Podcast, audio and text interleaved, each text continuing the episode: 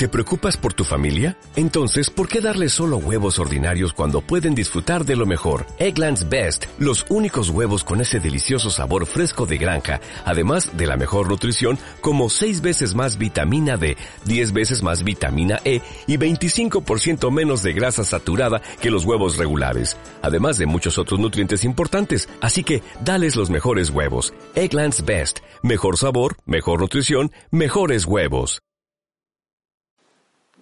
Por la señal de la Santa Cruz de nuestros enemigos, líbranos, Señor Dios nuestro. En el nombre del Padre y del Hijo y del Espíritu Santo. Señor mío y Dios mío, creo firmemente que estás aquí, que me ves, que me oyes. Te adoro con profunda reverencia. Te pido perdón de mis pecados y gracia para hacer con fruto este rato de oración. Madre mía Inmaculada, San José, mi Padre y Señor, Ángel de mi guarda, intercede por mí. Hace ya más de dos mil años, o, quizás menos, un poco menos de dos mil años, eh, Jesús instituyó la Eucaristía muriendo en la cruz. Y si nos, trasladamos un poco ahora allí con la imaginación, lo, que, lo que vemos es pues un derroche de amor de nuestro Señor. Todo allí es como amor incondicional. Primero lava los pies a sus discípulos, luego mm, dice San Juan que habiendo amado a los suyos los amó hasta el fin, luego coge el pan y, dice esto es mi cuerpo que se entrega por vosotros, esta es mi sangre que será derramada por vosotros. Se lo entrega para que lo coman, que es como una, una señal de, amor, ¿no? de unidad impresionante.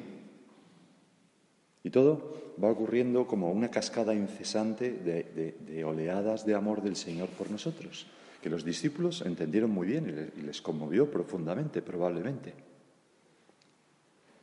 Tenemos que hablar de la Santa Misa, la Santa Misa, y vamos a hacerlo con bastantes metáforas o ejemplos. La primera está tomada del mismo San Pablo que compara la entrega de Cristo en la cruz, que es lo que actualizamos en la misa, lo compara con unas bodas. En una boda, ¿qué ocurre en una boda? En una boda, eh, primero, en la ceremonia se promete, ¿no?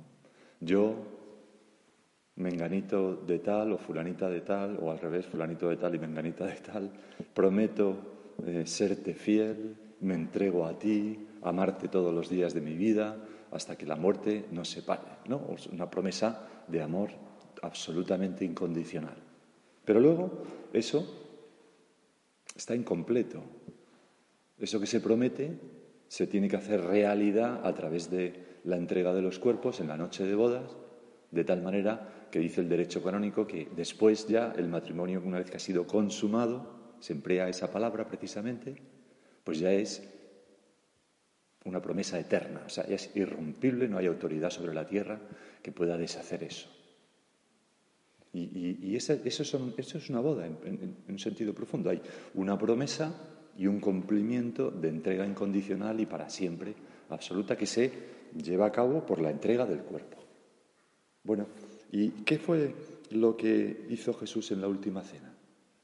Pues Primero, nuestro Señor promete, esto es mi cuerpo, anticipa lo que va a tener lugar el Viernes Santo.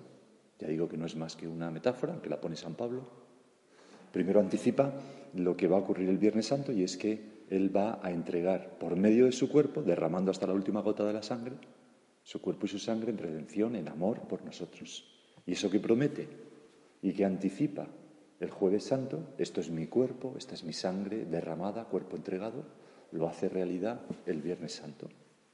Y, nosotros, pues, hacemos exactamente eso. Lo único que pasa que cuando tú, Señor, nos mandaste, haced esto en memoria mía, nosotros lo hacemos en un sentido inverso. En vez de anticipar lo que va a tener lugar, traemos del pasado al presente lo que ya tuvo lugar y de una manera sacramental. Y en esa frase, haced esto en memoria mía, ¿el esto qué es? Pues la entrega amorosa de nuestro Señor Jesucristo a su, a su esposa, que es la Iglesia, Y nosotros, cada uno de nosotros somos la iglesia. Cada uno de nosotros recibimos el amor de Dios, de Jesucristo, la entrega de Dios. Haced esto, el esto es eso. Cuerpo entregado, sangre derramada. En memoria mía, en memoria es el modo en que hacemos eso. Lo hacemos de una manera sacramental, repitiendo las mismas palabras que Jesucristo repitió, hizo o dijo o pronunció en la última cena y haciendo sus mismos gestos. Cogemos el pan, cogemos el vino, etc. Y ahí se, se, vuelve como a poner en presente las bodas del Señor con la Iglesia y con cada uno de nosotros, porque ese es el segundo punto. Nosotros, Señor, no, no asistimos a esas bodas, sino que lo asombroso es que cada uno de nosotros es protagonista de esas bodas. Porque el Señor se entrega a mí. Aunque yo solamente fuera, aunque yo fuera el único hombre de la tierra, la única mujer de la tierra, el Señor hubiera dado su vida por mí. Y lo da por cada uno de nosotros. Por eso, ¿qué, qué haría una persona? ¿Os imagináis una persona en su propia boda pensando en las musarañas? mirando el reloj a ver si acaba antes, ¿no? Haciendo no sé qué, eh, yendo con, pues no sé, ¿no? Como de cualquier manera, llegando tarde, etcétera. Sería impensable, ¿no? Nosotros, Señor, no queremos también, no queremos tampoco, ¿no? Comportarnos de este modo. Y por eso eh, es muy importante el poner corazón, poner pasión, todo nuestro ser ¿no? en eso que está teniendo lugar. Porque eh, como somos protagonistas, el, amor de Jesús que se me entrega, que me entrega todo su amor incondicional y para siempre, hace una alianza por mí, conmigo que, nunca se va a romper, pues, eh, y además hace esa entrega a través de su cuerpo, de todo lo que, todo lo que puede hacer. Se entrega a la persona, pero a través del cuerpo, pues eso exige una correspondencia. Porque soy un protagonista. Yo en la misa, ¿a qué voy? Voy a entregarme a Jesucristo, a entregarme a Jesucristo por amor, para siempre, en cada misa. Y juntos entregarnos al Padre. Y por eso, pues nos preparamos, Señor, lo mejor que podemos, y durante la noche vamos pensando que vamos a asistir a la Santa Misa durante el día de mañana y procuramos llevar cosas para ofrecerle al Señor, es decir, nos arreglamos, nos ponemos pues elegantes, todo, cuidamos toda la forma externa y, también el interior de nuestro corazón. ¿Cómo se entiende cuando se tiene esta, esta metáfora de, o esta, sí, esta metáfora, no es más que una metáfora, esta comparación, que no es exactamente lo mismo, que, nuestro Señor eh, se me está entregando en unas bodas conmigo, místicas, ¿Cómo se entiende? Decía este punto de camino, ¿no? La misa es larga, dices, y añado yo, porque tu amor es corto. Nadie quiere racanear en su boda, ¿no? Con el tiempo, bueno, oye, hacemos esto con calma, ¿no? Deleitándonos, tomándonos nuestro tiempo. ¿Y cómo se entiende, por ejemplo, que don Álvaro, el beato Álvaro del Portillo, le duraban las misas mucho? y le, tuvieron que hacer pues varias veces como una corrección fraterna, decir, hombre, ajustese a la, media hora porque la gente tiene que ir a trabajar, ¿no? Pero don Álvaro se entretenía con, pues...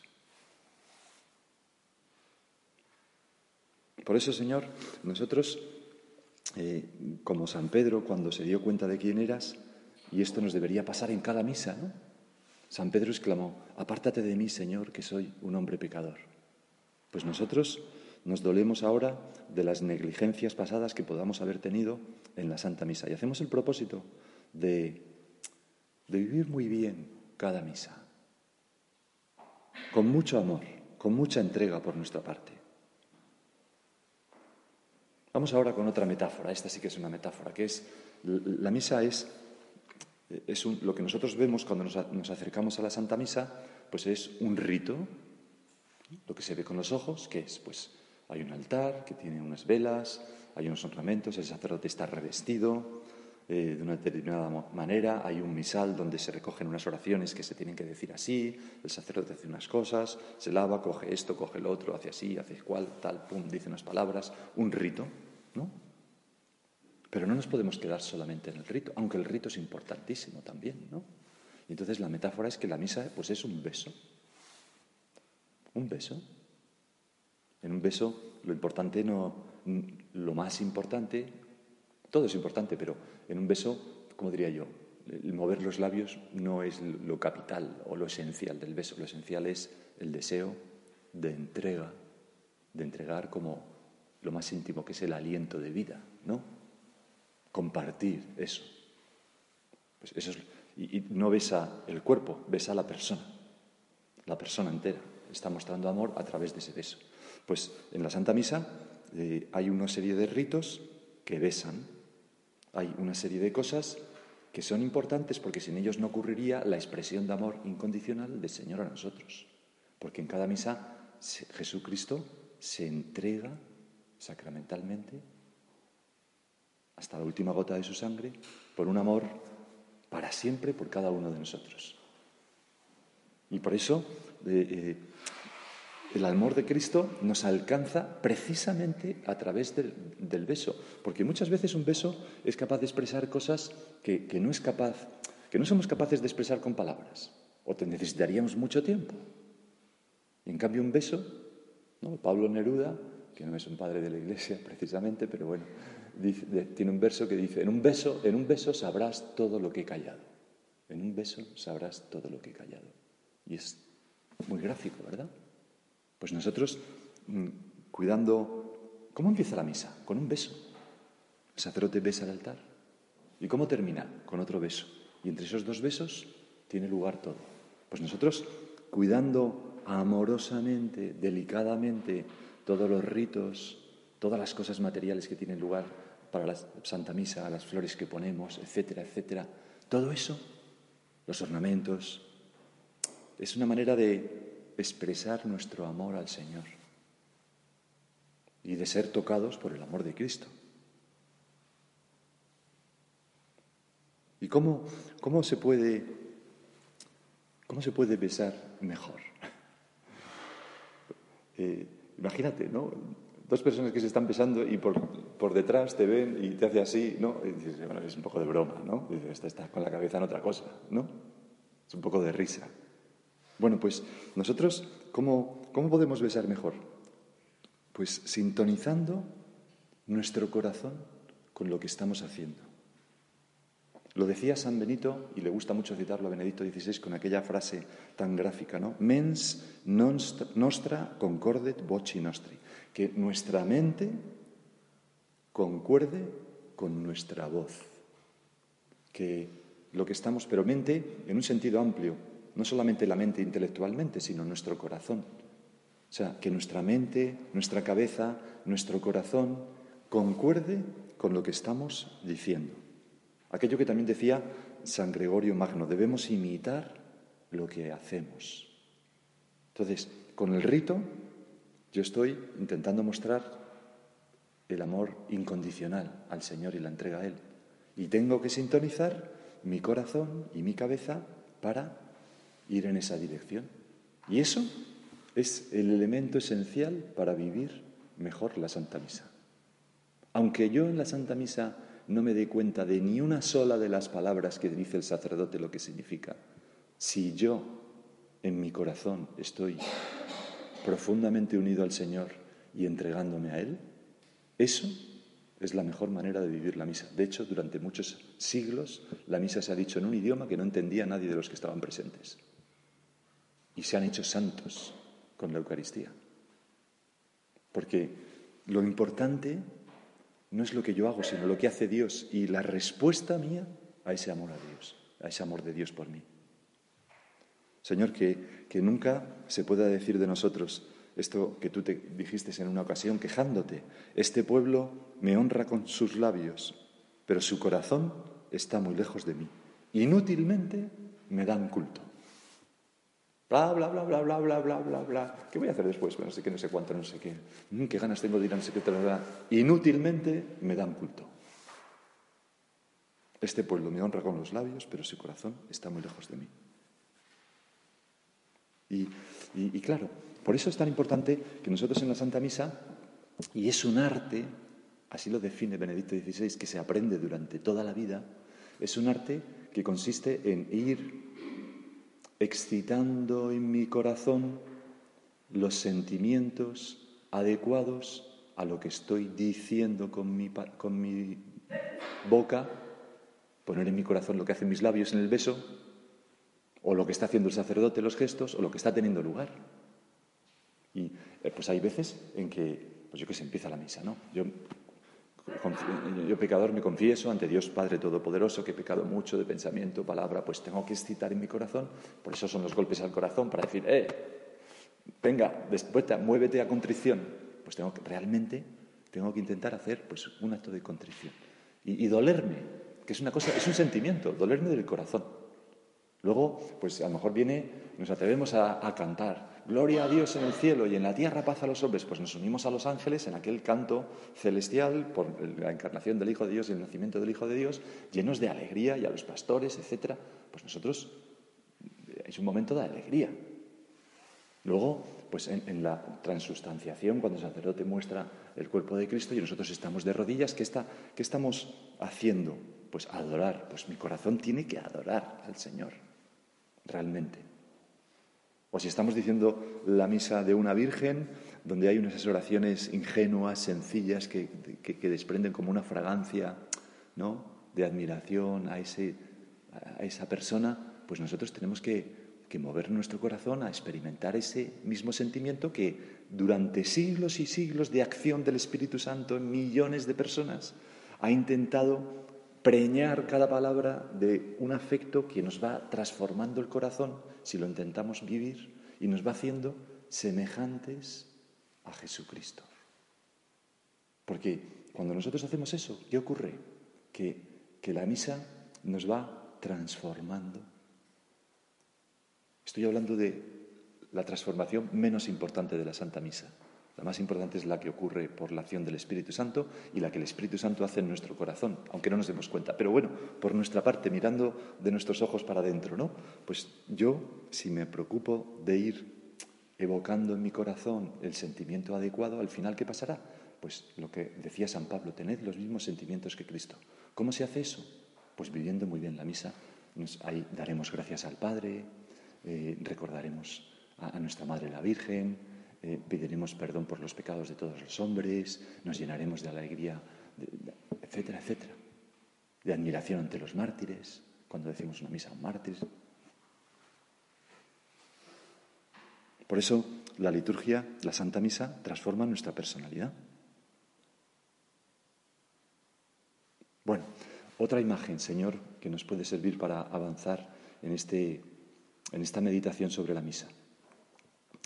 Me vais a perdonar que cuente una cosa eh, personal, pero creo que es divertida. Cuando yo tenía 17 años, más o menos, me acuerdo que una noche eh, estábamos sentados en un banco, eran de noche, pues las 2 o las 3 de la mañana, y había en medio de nosotros una botella de algo, me acuerdo perfectamente, y un gran amigo mío y yo nos hicimos hermanos de sangre. Sacamos una navaja, nos rajamos así la mano, nos la dimos como un intento de que nuestras sangres se mezclaran ¿no? y ya fuéramos hermanos para siempre. Bueno, aparte, la botella tuvo algo de culpa probablemente, pero en la fase de exaltación de la amistad. Pero bueno, aparte de eso, gracias a Dios, era como decir con un gesto, esta amistad es para siempre, ¿no? Y así ha sido, gracias a Dios, ¿no? Es un gran amigo mío. Bueno, pues ese gesto yo creo que tiene no es más que una metáfora, ¿verdad? Pero es lo que ocurre en la misa entre Jesús y yo. Nos hacemos hermanos de sangre. Mi sangre, es decir, mi vida, mis sacrificios, lo que he hecho ese día, lo que voy a hacer ese día, lo que soy y puedo ser, mi trabajo, todo lo que tal, se mezcla derramándose, entregándose con la sangre de Jesucristo que también se me entrega. ¿Y de qué manera? En la Santa Cruz. Y nosotros mm, tenemos como ese deseo, Señor, de mezclar nuestras sangres. Y eso, hay muchas veces en la misa que se habla de esto, ¿no? Por ejemplo, después de las ofrendas, cuando nosotros llevamos todo nuestro día y nos ponemos en la patena, ¿no? Dice, dice el sacerdote, orad hermanos para que este sacrificio mío, mío es Cristo, y vuestro, mío y vuestro, es hermanos de sangre. Y, y además, fíjate que hay un paso más todavía, ¿no? Porque la sangre de Cristo, hablando de una manera también mística, ¿no? la entrega de, la sangre de Cristo es el amor imparable de Dios Padre, el Espíritu Santo, que se derrama sobre el corazón de Dios Hijo y que rebrota y vuelve al Padre ese amor que el Espíritu Santo repite, repito, y cuando nosotros nos hacemos hermanos de sangre de Cristo, cuando mezclamos nuestra sangre con, la de Cristo, lo que pasa es que somos insertados en esa corriente de amor trinitaria. Nosotros salimos del banco, ¡shup! ¡bum! y somos metidos dentro de esa corriente de amor de Cristo al Padre. Y eso, que es lo que hemos visto antes, es lo esencial de la misa. Que cada misa, Señor, si la viviéramos así, saldríamos más entregados que cuando hemos entrado, más tuyos, más del Padre, más permeados del Espíritu Santo, más hermano de sangre de Cristo, otro Cristo. Y si lo hiciéramos perfectamente, seríamos, ¡pum!, santas o santos después de una misa. Ya está, se acabó, ya puedo morir. Al cielo. San Juan de la Cruz, ¿no? Decía la fuente que emana y corre refiriéndose al Espíritu Santo, la fuente que emana y corre, emana de Dios Padre, va al Hijo y vuelve a, Dios Padre, ¿no? Eternamente. Pues nosotros nos introducimos en esa corriente. Y entonces, cuando tenemos esto en mente, Señor, entendemos muy bien, muy bien estas palabras maravillosas que vamos a leer, que son de de, Benedicto XVI, ¿no? que es quien mejor ha hablado de la misa, claramente. ¿no? Y entendemos, pero antes de leerlas, entendemos muy bien también aquello de que la misa es centro y raíz de la vida interior que decía nuestro Padre. Es raíz, ¿por qué? Porque de ahí saco mm, fuerzas para todo. Pero no solamente eso, sino que de ahí, no solamente porque yo en la misa pido por lo que voy a hacer en el día, no, no, no, no, es que yo en la misa me introduzco, me hago hermano de sangre de Cristo. Soy otro Cristo ya. Todo lo que estoy haciendo tiene un valor de redención. Todo mi día, todo lo que voy a hacer. Y además mi día tiene, si voy a misa por la mañana, si voy por la tarde se puede hacer, pero de otra manera, pero vamos a suponer que vamos por la mañana. Mi día tiene una estructura sacramental. Yo, como esas bodas, prometo entregarme a Cristo totalmente, con un amor incondicional en la Santa Misa por la mañana jueves santo y durante el día tengo que cumplirlo. Con mis horas de estudio, con mis horas de trabajo, con mi entrega a los demás como Cristo, porque todo ese sacrificio al Padre es por todos los hombres, con mi sonrisa, con este rato de oración que hago, este rezo, todo eso, todo eso es el cumplimiento de la promesa que he hecho por la mañana, hasta poder decir, como Cristo en la cruz, todo está consumado, consumado, como el matrimonio, ¿no? Consumado, ya está hecho realidad. Pues al llegar al examen y poder decir al Señor, Señor, consumatus est. Lo que te prometí esta mañana lo he intentado hacer, con miseria, sí, pero mañana será otro día, lo volveremos a intentar. Y entonces nuestro día tiene como esa estructura sacramental. Por eso la misa es raíz de la vida interior. Vamos a leer las palabras de Benedicto XVI. Pone el ejemplo de la fisión nuclear. Y aquella homilía, que, es la de, la de Colonia en la Jornada Mundial de la Juventud, decía, en la Eucaristía, se lo decía a los jóvenes, en la Eucaristía la adoración debe llegar a ser unión. La adoración debe llegar a ser, no solamente adoramos reverentemente, oh Dios, sino que la adoración, que también significa eso, adoración, ¿no? Adoracho, boca a boca, significa unión, un beso. La adoración necesita, debe llegar a ser unión, hermanos de sangre, mezclarnos, comulgar.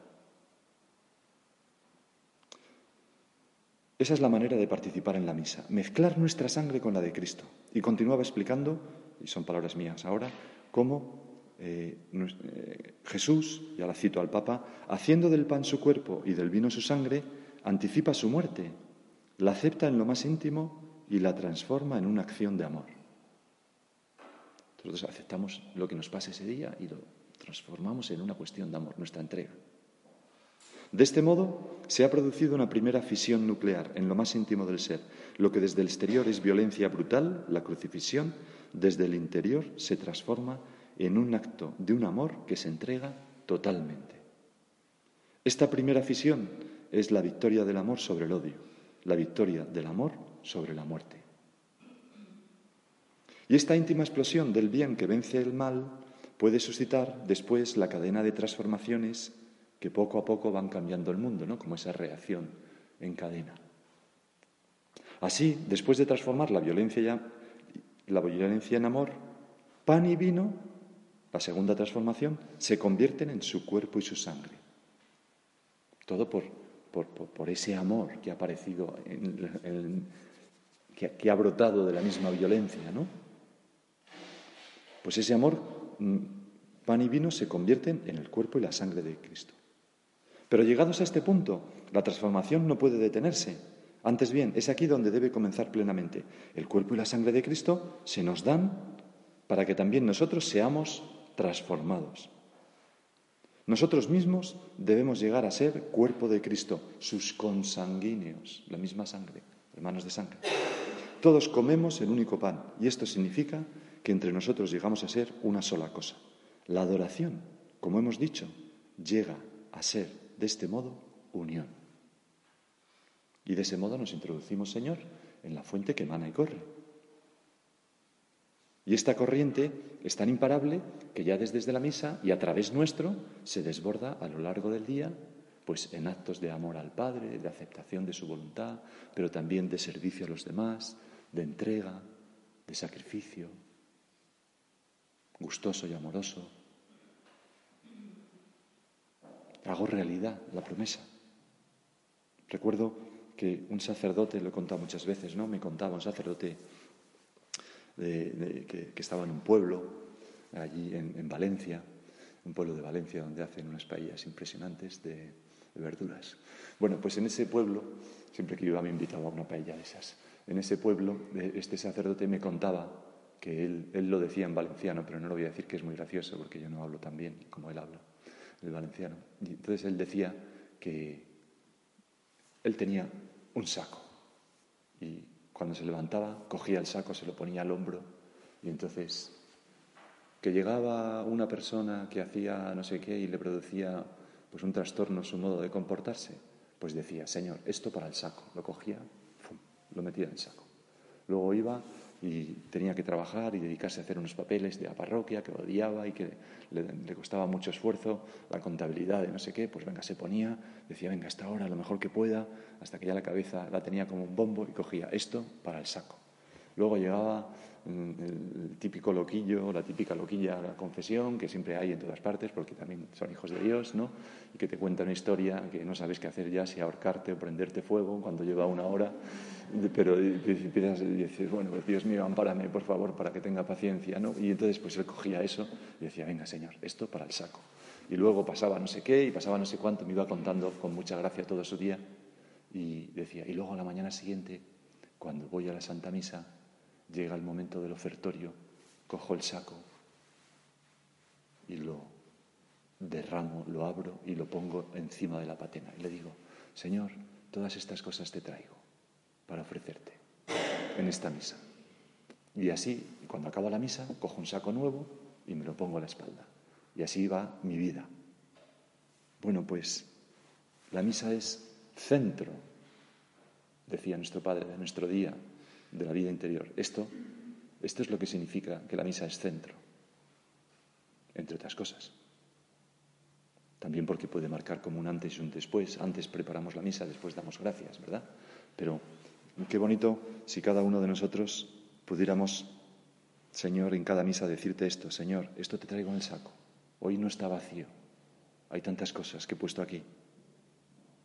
Decía un jesuita, Pierre Olivant, que, que por la mañana, en la misa, yo soy el sacerdote y Jesús es la víctima. Durante la jornada, Jesús es el sacerdote y yo soy la víctima. Aunque víctima no hay nadie. somos gente, no somos víctimas de nada, pero sí en este sentido místico, ¿no? Pero el victimismo no es una buena cosa en el trato con los demás, como bien sabemos perfectamente, ¿no? Vamos a terminar. Maldito sea el hombre que hace las obras de Dios con pesar y negligentemente, decía Jeremías. Nada nos embrutece tanto como hacer de mala forma las cosas que deberíamos hacer conmovidos y de rodillas, ¿no? Y una de ellas es la Santa Misa, sin duda. Vamos a pensar en la Virgen, cómo serían sus misas, porque ella también asistió a la misa, probablemente dicha por San Juan. De repente notaría un algo dentro de sí, ¿no? Porque se hacía presente sobre el altar el mismo que estuvo en su seno durante nueve meses, ¿no? Es muy bonito pensar que, qué sentimientos embargarían a la Virgen, por ejemplo, al comulgar. Pues ahí tenemos también un campo para mm, mejorar nosotros y le pedimos ahora a la Virgen que nos ayude a vivir con su, con su corazón, con su cabeza, con su modo de sentir cada una de nuestras misas.